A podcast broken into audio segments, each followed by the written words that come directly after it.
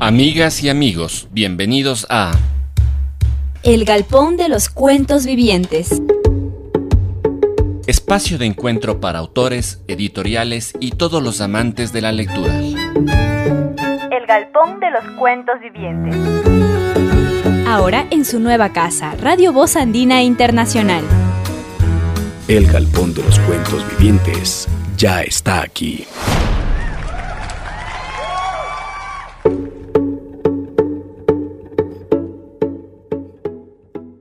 Buenas tardes amigos y amigos, bienvenidos una vez más al Galpón de los Cuentos Vivientes y hoy se cumple tal vez uno de los sueños más esperados por nosotros, por este espacio.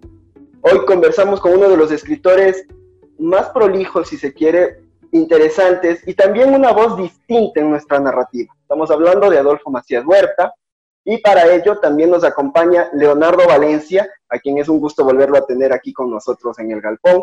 Pero primero le damos la bienvenida a Adolfo. Adolfo, bienvenido, gracias por compartir con nosotros. Muchas gracias, Marcelo. Creo que es eh, en la segunda ocasión que estoy en el galpón, ¿no? No, es la primera. Es, la primera, entonces estaba con una falsa memoria, ¿no? Eso. bueno, eso sirve para un cuento de ficción, ¿no? Una falsa memoria, sí. Sí. Bienvenido. Soñé, capaz que soñé que tuve contigo, estuve reunido ahí, sí, seguro que es eso. Hablamos tantas veces de esa reunión que tal vez se creó ese falso recuerdo. Mira tú cómo son las cosas. Y sí, puedes hacer un muy buen cuento. Leonardo, bienvenido. Hola Marcelo, qué gusto tenerlo aquí, Adolfo, en el Galpón. ¿ah? Un gusto también para nosotros que compartamos de nuevo. Bueno, estamos listos para empezar. Eh, Adolfo Macías nace en Guayaquil en 1960, corrígeme Adolfo si estoy equivocado, y aunque no lo parezca, eres psicoanalista. No, no soy psicoanalista, no soy psicoterapeuta gestáltico, de la línea de la gestalt. ¿Cómo, ¿Cómo das ese brinco de el estudio de la memoria, si se quiere, de la mente a las letras? Eh, fue al revés, ¿no? Estuve escribiendo desde chico, eh, por diversas circunstancias, me metí en CIESPAL a hacer cursos para para especializarme como guionista, de eso pasé a la radio pública, a, ser guionista también eh, dramático para una serie de series y luego después terminé en el mundo de la publicidad. Y en eso me quedé muchos, muchos años y en un momento dado quise escapar de ahí y mi, forma de escapar de ahí fue eh, el estudio de la psicoterapia gestalt porque estuve yo primero como paciente y luego me enamoré de ese trabajo, de esa experiencia, entonces decidí que quería irme por ese lado además porque me parecía más congruente con el trabajo de la literatura. Entonces lo, llevas de la mano. ¿Cómo, caes al mundo de la publicidad? Eso me, parece una, una, una anécdota bastante llamativa, porque la publicidad reúne colores, reúne incluso hasta una pequeña máscara de mentira para poder vender un producto ¿Cómo, cómo lo llevabas tú? Bueno, tenía cierta facilidad como redactor creativo, pues, ¿no? Entonces eh, tenía eh, gran parte del trabajo tiene que ver con redactar textos, pero sobre todo con tener ideas y titulares, etcétera. Y claro, ahí hay un arte de la seducción, ¿no? En el que tú tratas de, tratas de vender algo, ¿no? Y en este sentido, siempre los publicistas trabajan como a dos manos entre el producto y lo que las personas quieren o anhelan ser. A veces no es solo lo que anhelan tener, sino lo que anhelan ser a través de lo que tienen. Y eso genera toda una mentalidad en el publicista, ¿no? Incluso todo, hay, una tecnología de la mentira allí, ¿no? Hablando de mitomanía, ¿no? Hay una mitomanía, digamos, una técnica, ¿no? Que se podría decir que hay allí cierto, cierto nivel de mentira que no es una mentira, pero roza el mundo de la mentira a veces la publicidad. Eso es lo que me lleva, porque hice la pregunta, a, abrir las puertas de El Mitómano, que como ustedes ven fue publicado en el 2018 por el sello editorial Six Barral, sede en Bogotá. Tú ya, ya dabas una pequeña explicación, que el mundo de la publicidad tiene una técnica de la mentira, o sea, no, no, no te están mintiendo, pero juega con esos dos mundos. A veces miente, a veces sí miente, claro. juega con esos dos mundos, construye un puente. ¿Cómo nace eh, la historia del personaje del mitómano? Verás, eh, justamente se basa en la época en que yo estuve de creativo publicitario y eh, el personaje principal, que es Armando Barahona, precisamente su habilidad es vender motos y para vender motos hace mucho... Eh, hace en parte lo que hace un publicista, que es seducir es em, aprender a vender, a hablar, ¿no? Es un personaje que tiene mucha facilidad para hablar y para vender motos. Las motos son unas motos hindúes que imitan a una Harley Davidson, entonces la idea es como de alguna manera seducir a los clientes a tener algo que no pueden tener debido a sus escasos recursos económicos no podrían comprar, pues se les vende un sustituto, que es un modelo de imitación fabricado en la India, que no tiene repuestos, es un hueso, o sea, comprar eso no es un buen negocio, pero él logra vender estas motos porque es muy hábil, ¿no? Pero además de ser hábil en este sentido, él ya tiene un añadido, que es un mitómano, ¿no? O sea, tiene la tendencia a modificar, exagerar y desarrollar historias fantásticas a medida que está hablando a sus clientes, a medida que está hablando con sus amigos, con su esposa, con sus hijos, tiene la tendencia a fabular, digamos. Entonces, en este sentido, es un personaje que eh, necesita ser escuchado, necesita que le pongan los ojos encima. Y al sentirse mediocre y, por así decirlo, insustancial, recurre a la fabulación para conseguir la atención que necesita.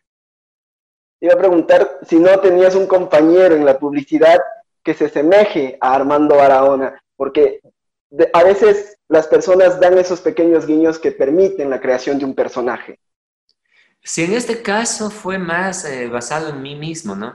O sea, fue, partió el, libro de un, de un momento bien particular que fue me topé un amigo en la calle y, y me dijo, estuvimos hablando de ti. Y este amigo ya era de aquella época de la publicidad, ya se ve 15 años atrás, 16 años atrás, y me dice, estuvimos hablando con fulanito de ti. Y me dijo, el fulano le había dicho a mi amigo, yo porque este, este amigo común asesina y me dice, yo tengo, a mí me hubiera gustado para poder escribir mejores historias, mejores guiones para mis películas, haber tenido una vida aventurera, una, una gran vida como la que tuvo Adolfo. Entonces, mi amigo se le queda viendo y le dice, pero si todo lo que contaba Adolfo era mentira. Entonces resultaba que el, que el uno se había dado cuenta y el otro se lo había creído, ¿no? Entonces, en ese momento nos reímos y me dice, qué loco que estabas, ¿te acuerdas cuando nos contaste tal cosa y tal otro? Y durante mucho tiempo te creí. Yo era muy hábil para contar las historias de tal manera que se volvían creíbles. Por inverosímiles que parecieran, terminaban volviéndose creíbles cuando las contaba. Entonces, me quedé con eso, ¿no? Y me di cuenta, primero, que ya no lo era. Dije, qué increíble. Yo fui a esa persona y ahora ya no lo soy, ¿no? Y entendí que había habido un proceso. Dentro de ese proceso estuvo abandonar la publicidad, estudiar, llegar a una crisis personal, hacer psicoterapia, etc. Y entonces dije, wow, aquí hay una buena distancia como para apreciar qué es un mitómano. Leonardo, querías participar. Sí, Leonardo parece que quiere preguntar algo. Adolfo, eh, fíjate tú que eh, tu novela, eh, yo la leí apenas salió y la verdad que fue un gusto escribir sobre ella. Creo que es una, es una de tus grandes novelas. Hay una maravillosa fluidez en ella, una frescura y una gran madurez, porque yo creo que esa, esa novela, aparte de contar una historia muy concreto, también es una manera de proyectar tu propia relación con el hecho de la ficción. O sea, abordar un mitómano es abordar problemas de la, de la ficción, digamos una ficción radical y dañina en el caso del mitómano y una ficción este, amable y generosa en el caso de la ficción literaria. Eh, y te quiero hacer una pregunta que de alguna manera combina dos cosas, ¿no? Una, la, la literatura en sí mismo, la ficción, y otra justamente a lo que te dedicas, o sea, la terapia gestáltica, tú eres psicoterapeuta. Eh, y te lo planteo de la siguiente manera, porque hay un tópico con la literatura, con las novelas, que hablan de mentira eh, y hablan de verdad, hablan de ficción y hablan de realidad. Eh, siempre son, lo, como todo tópico, es restrictivo, cuando en realidad yo creo que la ficción es un recorrido en búsqueda de la verdad que puede valerse de algunos hitos que son la mentira. Te digo esto porque, eh, y ahí quisiera que tú nos, nos, contaras un poco más desde tu punto de vista estáltico, ¿no? Esa proyección sobre determinadas cosas, ¿no? Es decir, ¿cómo son esos recorridos en la búsqueda de la verdad? Porque yo creo que nadie tiene la pretensión de decir que ha encontrado la verdad, pero sí al menos dar el testimonio de un recorrido. ¿Cómo sientes tú ese recorrido, tu relación como escritor en esa búsqueda de, una posible verdad, ¿no? Ah, qué interesante, ¿no? Porque lo uno involucra, ¿no? El tema de la mentira involucra el tema de la verdad, el tema de la veracidad involucra el tema de lo, inverosímil, etc. Entonces, en esta polaridad, claro, no sea, creo que, por ejemplo, en la novela El mitómano yo trato de abordar la, abordar la verdad sobre la mitomanía. Es una novela seria en el sentido de que trata de, de ser lo más verdadera respecto a cómo vive internamente su experiencia un mitómano, ¿no? ¿Cómo es ser un mitómano? Eh, básicamente quiero traducir esto en los mismos términos en que, por ejemplo, Dostoyevsky escribe El jugador. Él interesa retratar la psique de un jugador, todos los vaivenes emocionales y todas las creencias, miedos y fantasías que lo habitan, ¿no? De igual manera, esto fue como un estudio, ¿no? Un estudio sobre la mitomanía desde adentro del personaje, ¿no? Y en este sentido, es una novela sobre la mitomanía, pero es una novela cuya esencia es la verdad, ¿no? Yo creo que en general toda novela es una ficción, es una, es, es una ficción que, que nos acerca a la verdad, solo que es un tipo de verdad que filosóficamente hablando no es la verdad tal como la concibe, por ejemplo, la ciencia sino es otro tipo de verdad. Ahí Heidegger habla de esto. ¿Cuál es la verdad para el poeta? ¿no? Es, la, es la, la, experiencia auténtica y profunda del ser. ¿no? Trata de llevar al lector a una experiencia, a un contacto con un substrato profundo del ser humano a través de la fantasía. ¿no? Entonces hay una relación dialéctica ahí entre fantasía y realidad, entre ficción y verdad, así que es, que es muy interesante. Y Adolfo, escapándonos un poquito del mitómano, pero también haciendo esa misma pregunta sobre el recorrido de tu búsqueda, ¿no? Tú tienes, has publicado varios libros, este, entre novelas, eh, cuentos, sobre todo novelas, eh, pero también hay libros, estoy pensando en tu primera etapa, tus primeros libros, son libros de una cierta turbación, ¿no? Entonces, cierta, una escritura muy diferente a la que has llegado a desarrollar en tus últimas novelas, ¿no? ¿Cómo sientes tú esa búsqueda de tu escritura? Cuéntanos un poquito cómo, cómo percibes tú ese recorrido tienes, me parece que has publicado ya más de 10 libros, entonces quería un poco ver cómo, ves tú mismo ese proceso, ¿no? Ya, este, sí, creo que al principio yo tenía una cierta tendencia, ¿no? A lo macabro, a las situaciones, digamos, a, los mundos callejeros, a los mundos de la drogadicción, de, frente a personajes que estaban en situaciones límites, etcétera, ¿no? Y de alguna manera esto era una especie como de pretensión juvenil, ¿no? De decir yo vivo en estas realidades, yo soy el que, el que, el que, un poquito como este sueño, esta fantasía de ser un ser marginal que habita en, las calles, que conoce lugares que, poca gente se atrevería a visitar, etcétera. Entonces, había algo de pretenciosidad en eso, ¿no?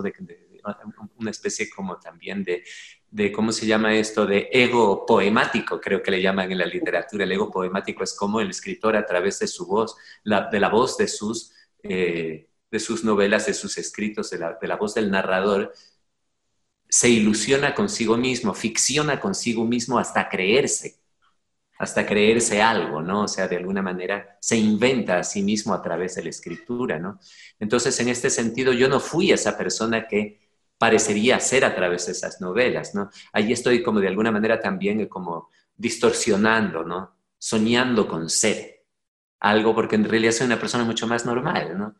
Entonces, en ese sentido, en la segunda parte, yo de suyo termino, o sea, yo abandono, digamos, esta tendencia a ficcionar, a la mitomanía, apenas comienzo a escribir estas nuevas obras, ¿no? Cuando, me, cuando hago mi proceso de psicoterapia, estudio, me gradúo y comienzo a trabajar como psicoterapeuta, comienzo a escribir esta segunda parte de mi obra que es totalmente distinta en el sentido de que ya no me preocupo tanto por, por ser yo a través de la escritura, ya la escritura deja de ser una herramienta para yo ser alguien a través de ella, y comienzo a tener una especie como de, visión más honesta, ¿no?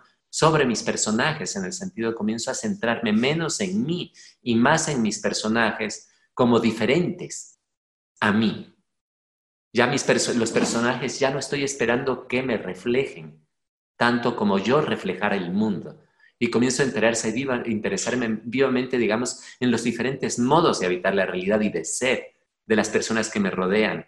Comienzo a ser un poquito más delicado y a ser un poquito más comprensivo con los modos de ser de las personas para entenderlos y poderlos representar en una escena, ¿no? Y en este sentido creo que madura mi, mi escritura, ¿no? Y también se hace más fluida, más natural, ¿no? Pierde de alguna manera ese, ese sabor un poquito, ¿cómo podríamos decirlo? Se acerca al mundo, comienza a acercarse al mundo. Y en ese sentido yo creo que mejora, ¿no? Mejora muchísimo. Vamos con nuestro primer break musical y aquí seguimos con Adolfo Macías porque vamos a seguirnos embarcando en una motocicleta literaria, como aquí está en su portada. Ya regresamos en el galpón.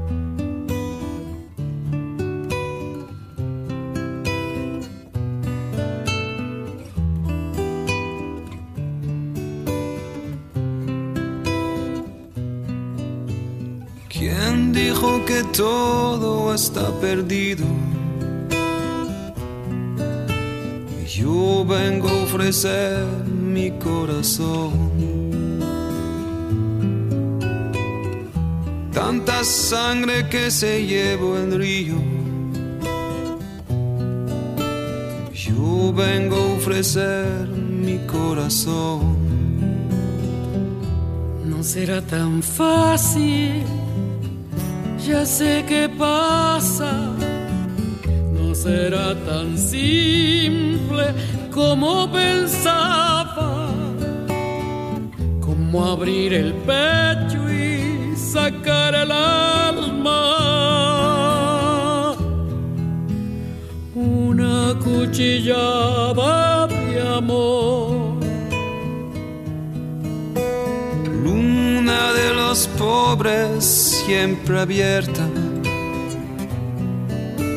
Yo vengo a ofrecer mi corazón como un documento inalterable. Yo vengo a ofrecer mi corazón. Uniré las puntas de un mismo lazo me iré tranquila, me iré despacio y te daré todo y me darás algo, algo que me alivie un poco más.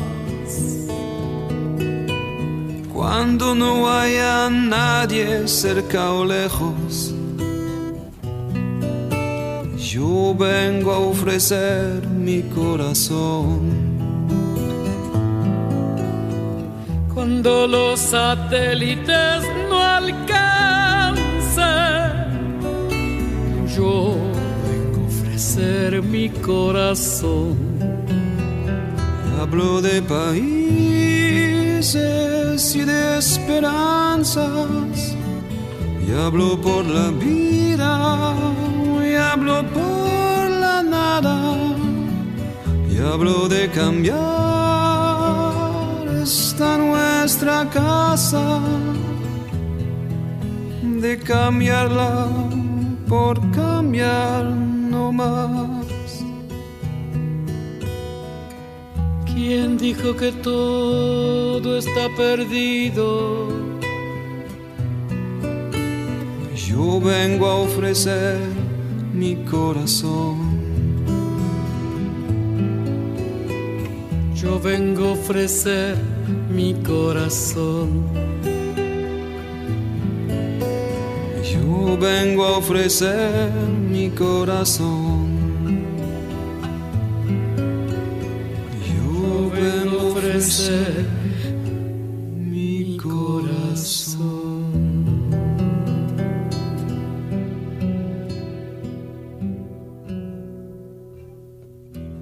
Estamos de vuelta aquí en el Galpón de los Cuentos Vivientes.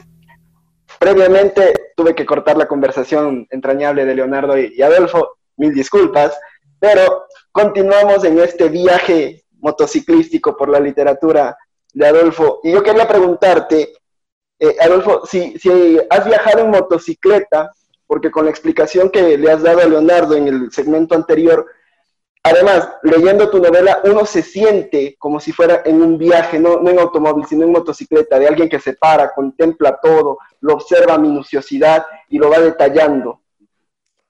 Este, no, sí sabes que yo no sé andar en, motocicleta. La, única vez que aprendí una, arranqué y arranqué con tal fuerza que se volteó la moto, yo me caí. Y, eso fue mi, mi único. Y, el dueño de la moto corrió dando gritos de horror, así diciendo, ¿qué estás haciendo, animal? Entonces, básicamente, hasta ahí llegó mi, mi, experiencia como motociclista. Entonces, este, básicamente lo que sí fui es una época publicista, eh, digamos, fui director creativo de una agencia de publicidad que tenía una cuenta de motocicletas de mala calidad, que, que trataban de parecerse a unas Harley Davidson y que eran muy difíciles de vender, ¿no? Pero, pero porque generaban mucha sospecha. Siempre los clientes tenían una especie como de, una sensación de ser engañados cuando compraban la moto, porque era muy bonita, ¿no? Pero era bien trucha, ¿no? Pero era muy económica, ¿no? Entonces, eh, de alguna manera, yo yo me quedé con este recuerdo, ¿no? De, estas motos, ¿no? De fantasía, ¿no? Y decía, ¿cómo? Y se me planteó, ¿no? ¿Cómo vendemos estas motos? Y yo creo que me quedé con, con, eso guardado y apareció en la novela, porque la novela es un sueño y como en todo sueño, los elementos de la realidad se introducen dentro del sueño.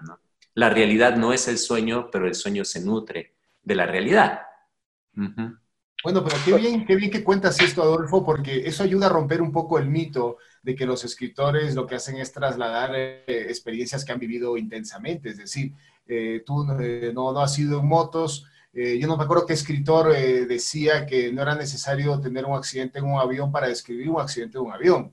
Pero claro, si, si es necesario verse alguna vez una sacudida en un avión o tú, por ejemplo, no haber ido en moto, pero haberte caído en una bicicleta. O sea, en ese sentido, esas transformaciones, esas transformaciones a veces de experiencias mínimas, ¿cómo sientes esa relación con, con esas experiencias mínimas? Y también, hablando del término experiencia, es interesante ampliar la noción de experiencia. Parecería que la experiencia fuera solamente lo que nos ocurre a nosotros cuando nos caemos o tenemos una mala historia, escuchar música, eh, ver una película, eso también, leer un poema, es una...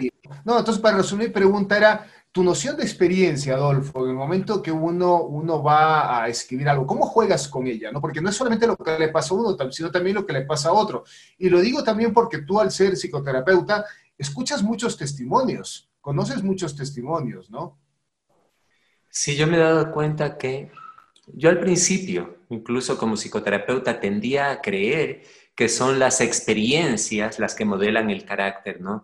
Y que de alguna manera toda esta organización de la conducta, los miedos inconscientes y las tensiones internas de un ser humano están modeladas por experiencias que directamente le sucedieron a ellos y luego me di cuenta que no, que muchas veces las experiencias de personas muy cercanas al niño modelan las fantasías, deseos, temores y, de alguna manera el carácter o la estructura profunda del carácter en un ser humano está siendo modelada por las experiencias de otras personas también.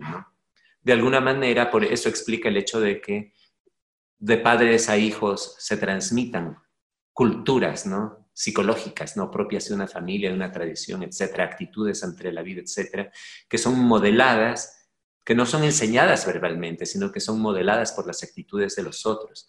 Las experiencias dolorosas de los otros es como si fueran mías, cuando ese otro es mi hermano, mi hermana, mi primo, etcétera, ¿no? Entonces, de alguna manera, el niño está en esa especie de mímesis, constante con, sus personas de apego y va, todo eso va modelando. Entonces, de alguna manera, el, el novelista le pasa lo mismo, ¿no? Que no se trata de que yo haya tenido la experiencia, en el sentido, yo no he sido vendedor, yo no sé andar en moto, yo nunca tuve un sueño de irme lejos en una moto, pero conozco un amigo que tuvo el sueño de viajar alrededor del mundo, pero como marino, conozco otro que le gusta andar en moto que sale solo a, a, deambular por la carretera, tengo un cuñado que se pasa en la moto, que forma parte de un club de motos. Y de él pensé en la idea de los clubes de motociclistas. Tengo un alumno que está en un club de motociclistas también. Entonces, de todo, me voy nutriendo de todo eso, ¿no? Pero no lo hago conscientemente, ¿no? No es que yo digo, voy a utilizar esto, ¿no? Sino que yo creo que yo me sumerjo en el proceso creativo y voy soñando, me lleva, la escritura me va llevando, yo coloco al personaje en una situación y luego el personaje se va construyendo a sí mismo, incidente tras incidente, y simplemente van, este sueño se va nutriendo con una serie de experiencias reales y se va nutriendo de tal manera que cuando esto sucede yo ni siquiera me doy cuenta. Es decir, puede estar terminada la novela y alguien preguntarme, ¿y de dónde te sacaste eso? Y yo de pronto atar cabos y decir, yo creo que esto puede venir de por allá. Y de golpe, es una, terminada la novela, comienzo a decir, ah, esto sí, esto no está en el aire, algo sucedió hace no sé cuántos años, parecido, y tal vez de por allí es que me vino esta idea de que exista un club de motociclistas fracasados y, eso apareció en la novela en ese momento como a través del humor, pero no es que yo lo utilicé conscientemente, ¿no? Yo creo que al igual en los sueños, los sueños, cuando tú te das cuenta, tú dices, ah, estuve soñando eso, ah, es porque ayer yo vi a un niño que se le cayó un helado, debe ser por eso que yo soñé que estaba vendiendo helados. Entonces, el sueño no es recuerdo, el sueño no se, la lógica del sueño va más allá de la memoria, pero se nutre de la memoria, pero se nutre mucho de la memoria subconsciente, a veces de la memoria inconsciente también, ¿no creo yo? Con, con esto que refieres a la memoria, dentro de la novela también se encuentra un vínculo bastante fuerte con el pasado, porque es la esposa del personaje la que le pide dejar de mentir, dejar de ser un mitómano.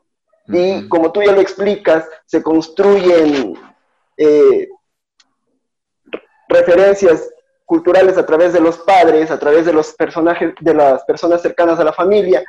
¿Cómo es esa relación para trascender no solo el sueño, sino también golpear en el tiempo? Decir, vamos a, destruir el pasado de este personaje, de este mitómano, para que él empiece a aceptarse tal cual es.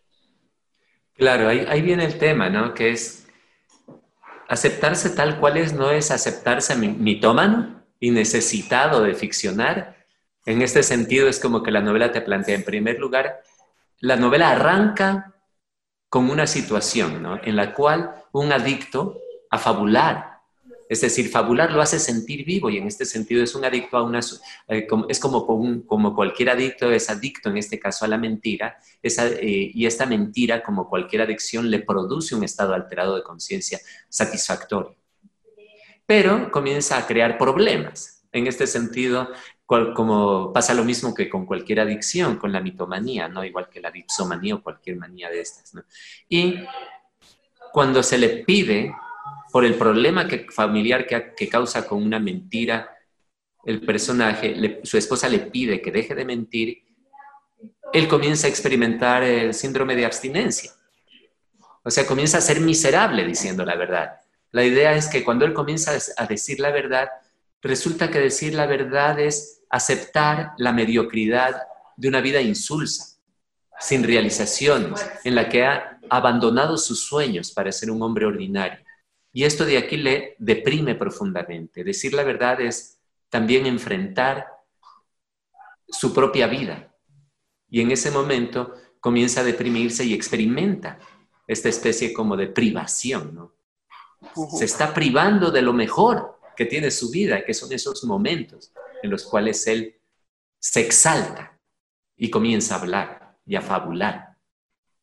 Y luego sucede, tiene la estructura de cualquier eh, adicción, ¿no? Luego sucede que en la, en la segunda parte tiene una recaída, que es lo que suele suceder cuando un adicto deja, tiene síndrome de abstinencia, luego ya no se, se promete ser bueno, luego ya no se aguanta y tiene una recaída, entonces recae en el miserable hábito de la mitomanía y recae con todo. Es decir, recién en la segunda parte, además, vemos al personaje ser un mitomaníaco de una manera más intensa, porque al inicio de la novela lo vemos, vemos que deja de ser un mitómano, un mitómano. Y en la segunda parte lo vemos recaer y ahí vemos en la plenitud de su expresión lo que es ser un mitómano, ¿no? En esta recaída. Y luego viene un último momento en el cual él descubre que eso que él busca a través de la mitomanía, que es el estado de éxtasis en el cual la vida es hermosa y digna de ser vivida, de golpe es algo que le sucede, pero ya no en la fabulación, sino que le sucede en un momento dado, como una experiencia mística. Es decir, le sucede en la realidad, cuando él sube con su moto a un nevado y ve el amanecer entre la nieve, y de golpe tiene la experiencia.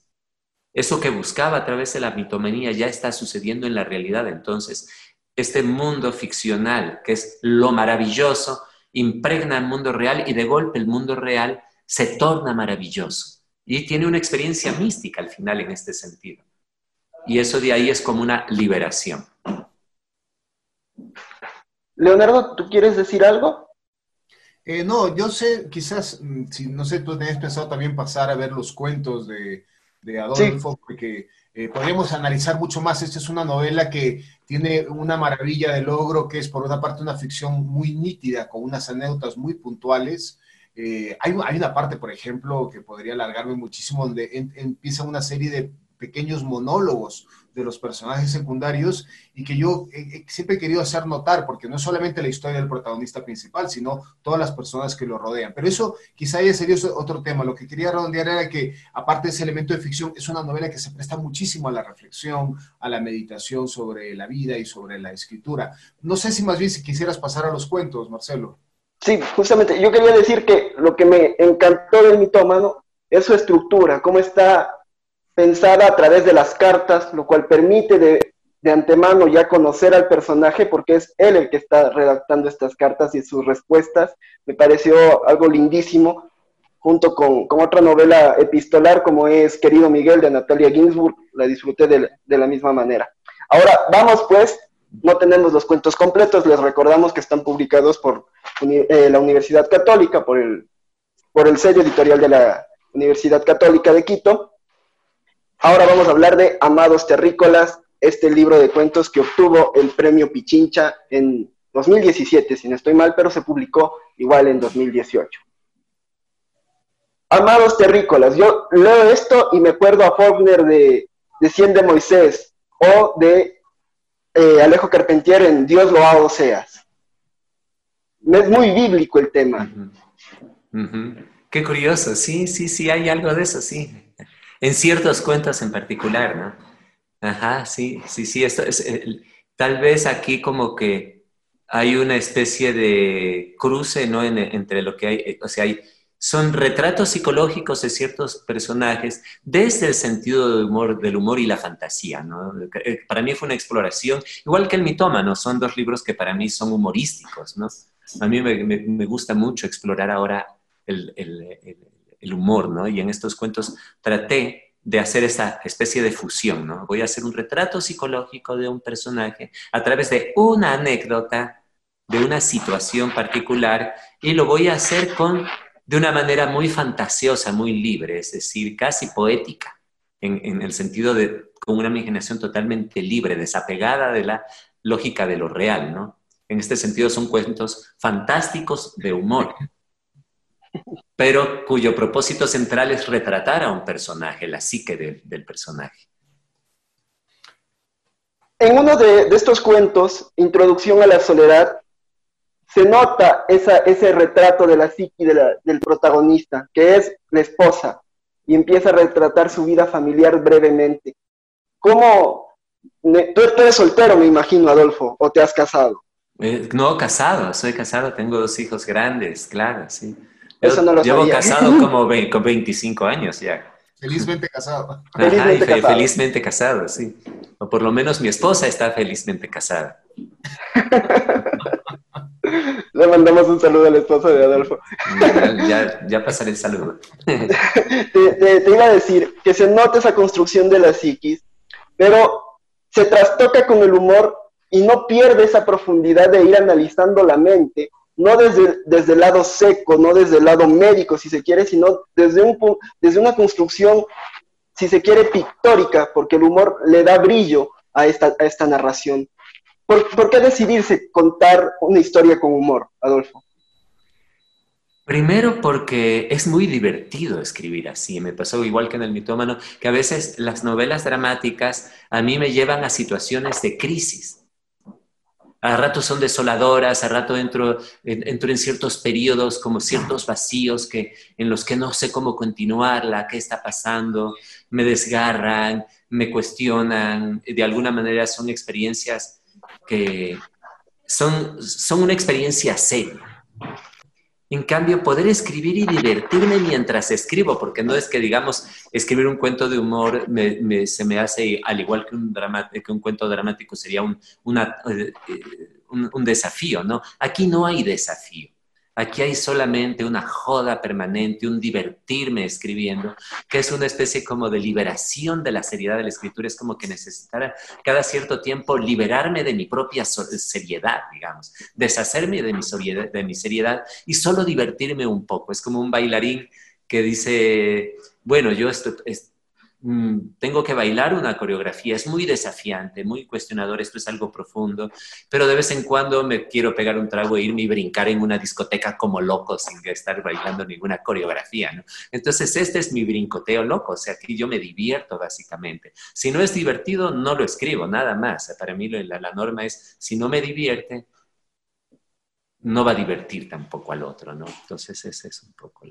Oye, me recuerda, me recuerda algo que decía Murakami cuando él escribió sus, sus novelas. Él decía que escribir los cuentos era como, como cultivar un, jardín y que escribir una novela era como eh, sembrar un bosque, una cosa así. Entonces es un poco la, la idea. Y te, te, pregunto esto, Adolfo, porque ya lo hemos hablado otras veces, pero me gusta escuchar tu, tu manera de, explicarlo. Eh, ¿cómo, cómo tú, em, tu relación entre el cuento y la novela? Ya has contado ahora que cuando escribes un cuento sientes como más libertad para divertirte, ¿no? Pero me gustaría analizar un poco eso que contaras. ¿Cuándo te das cuenta que un cuento este, no es un cuento, sino que es una novela, o que un proyecto de novela en realidad es un cuento? ¿Cómo, ¿Cómo, manejas esa doble tensión? Y casi lo llevaría a una, a una tercera parte de la pregunta, la poesía, porque también has escrito poesía. ¿Cómo te manejas entre estos tres géneros? Ah, eso es interesante porque el mitoma no era un cuento de amados terrícolas. Entonces, lo saqué de allí. O sea, lo que me di cuenta es que ese cuento era una escena que tenía posibilidades. O sea, que tenía un antes y un después. De golpe me di cuenta, este cuento no está bien cerrado, es un cuento como abierto, ¿no? Estoy describiendo una escena cómica, pero esta escena es tan rica, tiene un potencial tan grande que me gustaría ver a este personaje seguir vivo. Me gustaría ver a dónde va todo esto. También me gustaría saber de dónde viene, cuál fue su infancia. De pronto eso tiene que ver con la complejidad del personaje. Cuando el personaje tiene una profundidad y una complejidad que ameritan ser profundizadas, se necesita, entonces ya no basta una situación un evento, sino que se necesitan múltiples situaciones y eventos para verlo desarrollarse. Entonces, creo que esto se, refiere, para mí el paso del cuento a la novela tiene que ver con el paso de lo simple a lo complejo. Y también en este sentido, el, paso de, un personaje simple a un personaje complejo que, que me invita a una exploración más profunda, ¿no? Eso es básicamente el... y, la poesía es totalmente distinta a la narrativa. Yo siento que que en la poesía, en cambio, ya no se trata de utilizar el lenguaje, ¿no? Yo creo que prima, en, el relato prima siempre eh, la historia, el personaje dentro de la historia, además, ¿no? Es como un, siempre el novelista mira hacia la realidad, ¿no? Aunque sea de una manera ficcional, ¿no? Mientras que la poesía se mira a sí misma, es un idilio con el lenguaje y con las imágenes, ¿no? Yo creo que en este sentido es, es es, eh, la poesía también libera, pero nos libera de, del lenguaje que señala, del lenguaje explícito, y nos y libera el lenguaje de su capacidad de decir y transmitir eh, de manera utilitaria la realidad, sino que deja de ser un acto de comunicación interpersonal con un fin utilitario, que es contar algo, ponernos de acuerdo en algo, etc. Y el lenguaje queda liberado de esas funciones y de golpes es solamente como, como colores, como sonidos, se queda liberado a, la capacidad de crear, recrearse a sí mismo desde lo, meramente lúdico, es un idilio, un juego con el lenguaje y en este sentido es muy placentero también y es muy liberador.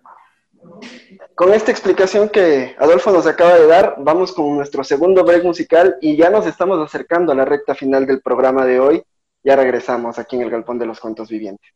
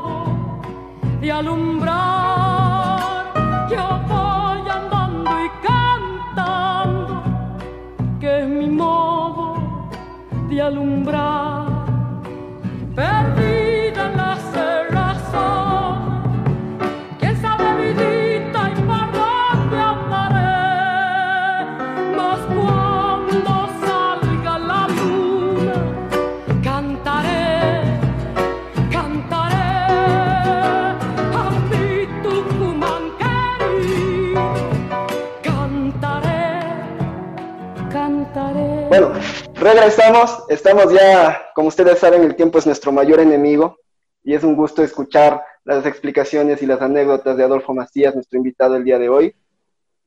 Y para empezar a cerrar, como él lo ha dicho, el mitómano salió de Amados Terrícolas, un final abierto que nos permite expandirnos mucho más, como las conversaciones, pero el tiempo nos, nos, corta, nos dice hasta aquí, gracias, hasta luego, váyanse para, ir para empezar cerrando ya este, este capítulo del galpón, yo quería preguntarte, Adolfo, ¿qué proyectos vienen a futuro? ¿Cómo, cómo has pasado esta pandemia? ¿Has escrito?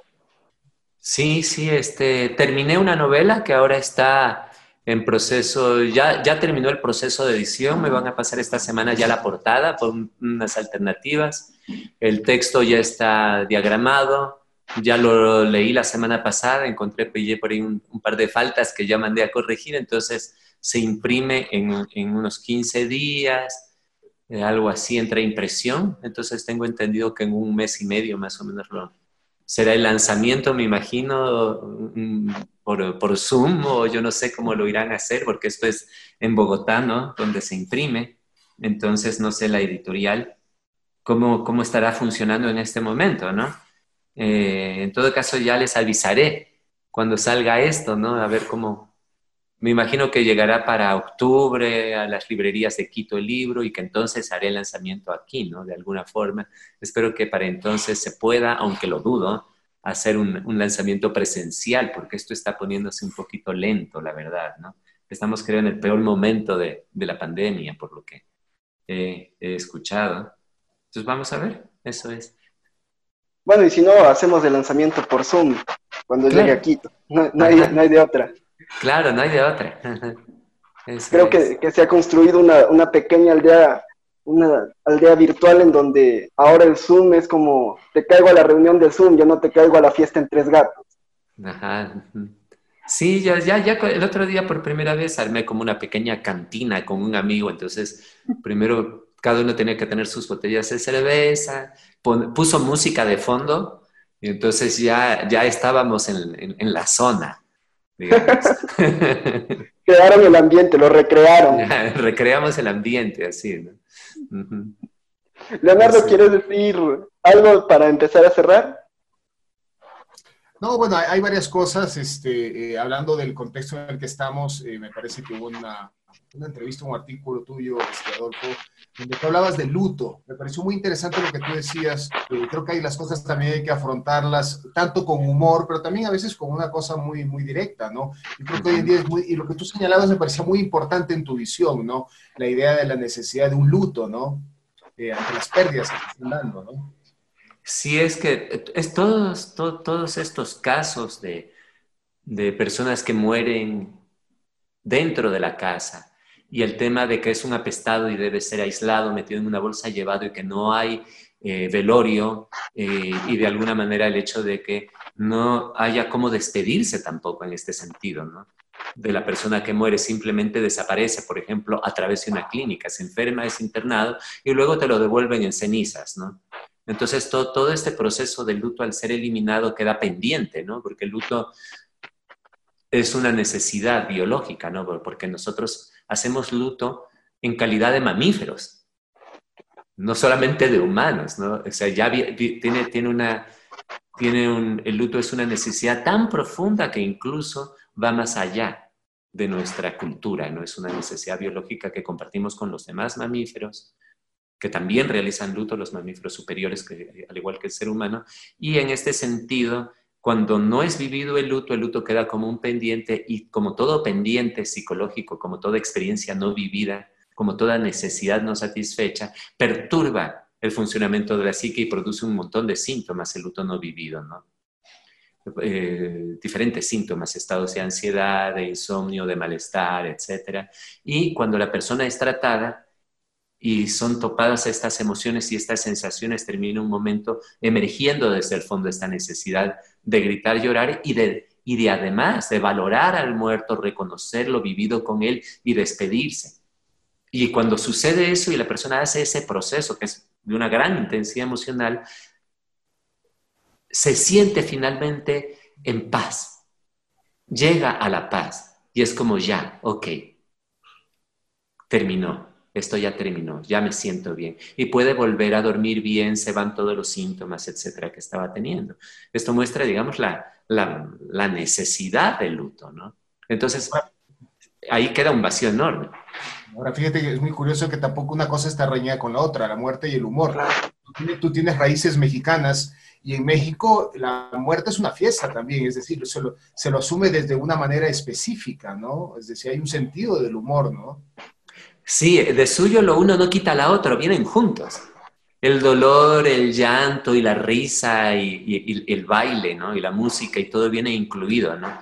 En, estos rituales, ¿no? Y está claro, ¿no? Igualito yo, por lo menos yo me acuerdo, ¿no? en algunos velorios, por ejemplo, en Quito hay la tradición de contar cachos a la puerta de la sala de velaciones se reúnen, se sirven un traguito, siempre hay alguien que saca la botella ahí del terno y, no sé de dónde aparece un vasito, además tiene que ser un vasito de vidrio chiquito, ¿no? No sé cómo se lo consiguen, pero ahí está el vasito, ¿no? y se pegan esto y, quieren y necesitan reírse. También en esto hay una necesidad fisiológica frente a la muerte de reír. Es como que hay una parte de nuestro ser que necesita reírse de algo tan tremendo, ¿no? Entonces eso me parece también como muy interesante observar esta relación entre el humor y la muerte, ¿no? Justamente esa relación con la muerte es lo que nos vuelve más humanos en esta pandemia se ha, quitado el rito y el ritual de, despedir al muerto, pero no nos quita los recuerdos y no nos quita el pasado que hemos tenido. Y eso tal vez es lo que confluctúa en este tiempo y que también son temas que se encuentran en tus obras, Adolfo. Llegamos a la parte final del galpón. Ha sido una plática amena, divertidísima. Te agradecemos por compartir con nosotros. Gracias, gracias. Y Marcelo, a Linda también le envían ahí mis, mis gracias y, y qué gusto verte, Leonardo. Un placer siempre conversar contigo en el galpón. Ok, pues. Bueno, nos veremos próximamente en persona o si no, nos reunimos por Zoom, no hay ningún problema. Nos vemos el próximo programa aquí en el Galpón. Nos despedimos con nuestro último tema musical. Hasta luego, Leonardo. Chao, Adolfo. El Galpón de los Cuentos Vivientes llegó a ustedes con la participación de Marcelo Cruz, Anaíd León, Pablo Tipán y Leonardo Valencia. Vivan mucho. Lean más. Hasta la próxima semana.